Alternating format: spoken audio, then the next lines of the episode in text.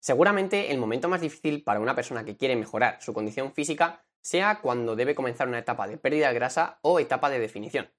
Ya no solo por lo duro que es no poder comerte un buen plato de macarrones como Dios manda y sentirte algo más débil de lo normal, sino que es que también en esta etapa es donde hay que ir más fino a la hora de programar cómo debes hacer las cosas y como es lógico, esta también es la etapa donde más errores se cometen. Y es justamente de esto de lo que hablaremos hoy. El objetivo es que conozcas los 7 errores más comunes a la hora de perder peso para saber cómo puedes evitarlos a toda costa. Pero antes de empezar, déjame recordarte que me he propuesto aumentar todo lo posible la calidad de este podcast. Y entre otras cosas, he decidido regalarte unos apuntes de cada episodio en las notas del programa, para que puedas acordarte de todo lo aprendido. Una vez dicho esto, vamos al lío. Estás escuchando el podcast Workout Academy, mi nombre es Álvaro Bueno y comenzamos.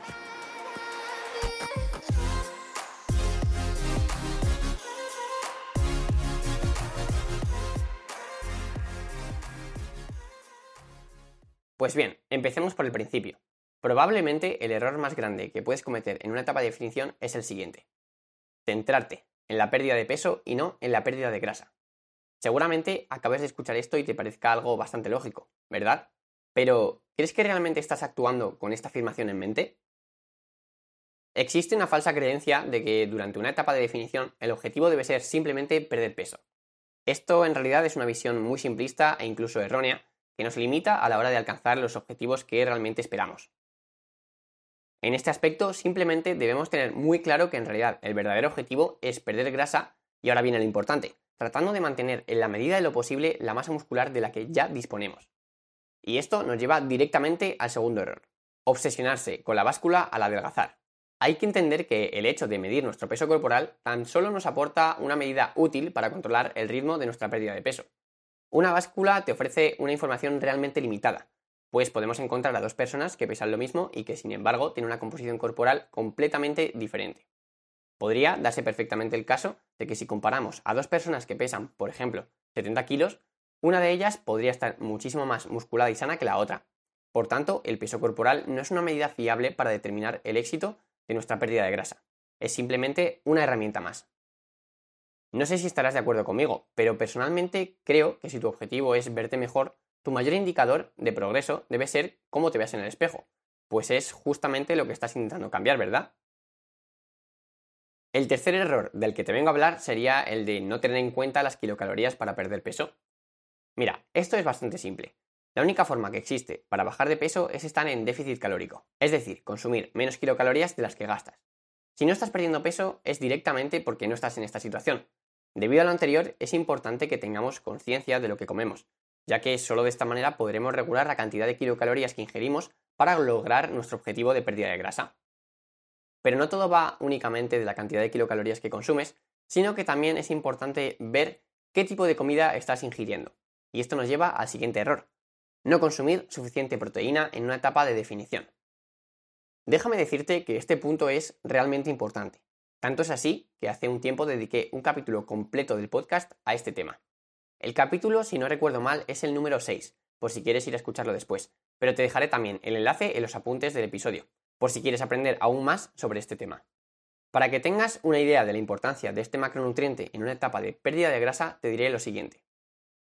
En una etapa de definición, como es lógico, debemos disminuir nuestra ingesta total de kilocalorías para poder empezar a perder peso, sin embargo, se recomienda que la ingesta de proteínas aumente. Es decir, aunque debamos disminuir las kilocalorías totales ingeridas, se recomienda, aún así, aumentar las kilocalorías provenientes de la proteína. Así que sí, ahora ya tienes una buena excusa para comerte una buena ración de pollo asado, ¿eh? Y es que, a grandes rasgos, la proteína te ayudará a retener la masa muscular durante este proceso de pérdida de grasa y te hará más fácil mantener el déficit calórico al ser el macronutriente que más sacia. Te recuerdo otra vez que si quieres aprender mucho más sobre este tema, tienes el enlace al capítulo número 6 en los apuntes del episodio. Y ahora pasamos ya al error número 5, creer que la pérdida de peso es un proceso lineal. Seguramente te haya pasado alguna vez que al pesarte dos días seguidos te hayas llevado las manos a la cabeza al ver que tu peso corporal había cambiado de forma muy significativa. ¿Esto qué quiere decir? ¿Realmente he ganado un kilo y medio de un día para otro? Pues tranquilo porque obviamente la respuesta es no.